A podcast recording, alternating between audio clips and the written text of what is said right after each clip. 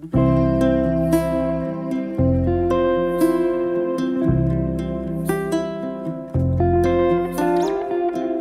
Evangelio según San Mateo.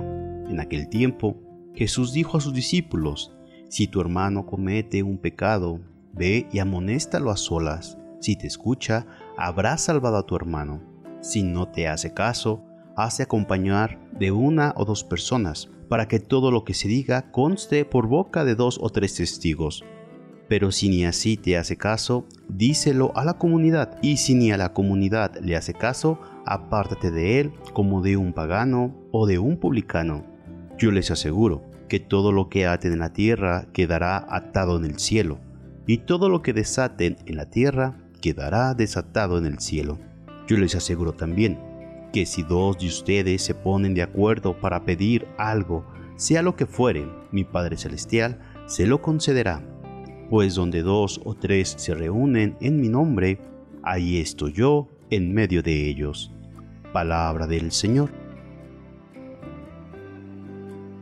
Hace un par de domingos Jesús decía a Pedro, lo que ates en la tierra quedará atado en el cielo, y todo lo que desates en la tierra quedará desatado en el cielo. Hoy se lo dice a sus discípulos, acaba de proponer la parábola de la oveja perdida, la de aquel hombre que tiene cien ovejas y va a buscar a la extraviada, dejando solas a las noventa y nueve. Y es que el Padre del Cielo no quiere que se pierda ni uno de los más pequeños.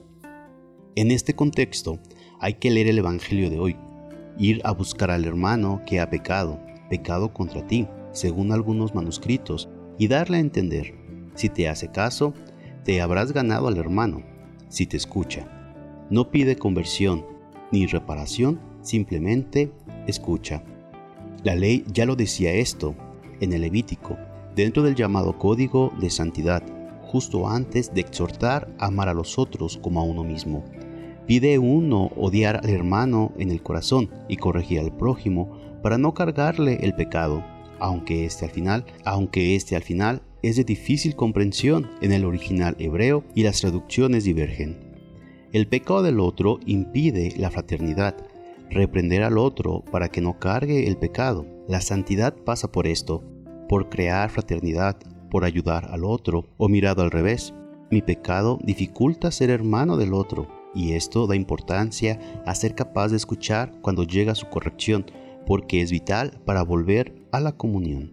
Una vez establecida la fraternidad, si dos se ponen de acuerdo con pedir algo al Padre del Cielo, esto será, el Señor lo concederá. Cuando dos o tres se reúnen en nombre de Jesús, el Maestro está en medio de ellos, se cumple así la promesa final del Evangelio. Yo estoy con ustedes todos los días hasta el fin del mundo.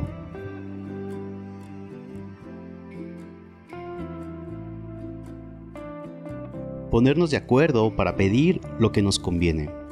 Invocar a Dios no es frotar a lámpara de Aladino para pedirle a un genio que cumpla nuestros deseos. No, muchas veces lo único que queremos es que Dios haga nuestra voluntad sin detenernos a pensar si eso que le pedimos en realidad nos conviene.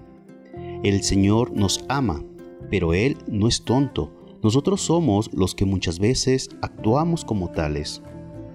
Recordando la parábola del Hijo Pródigo, vemos con ella que el Padre le entregó la parte de la herencia que tenía destinada para su Hijo, pero que Él no supo darle un buen uso a esos bienes. Hoy Jesús nos dice, que si dos de nosotros nos ponemos de acuerdo para pedir algo, sea lo que fuera, nuestro Padre del Cielo nos lo concederá. Esto es un llamado para que las familias oren juntas y para que participemos en la misa. Donde dos o tres se reúnen en mi nombre, ahí estoy yo en medio de ellos. Y que la bendición de Dios Todopoderoso, Padre, Hijo y Espíritu Santo descienda sobre ti, tu familia y te acompañe para siempre. Amén.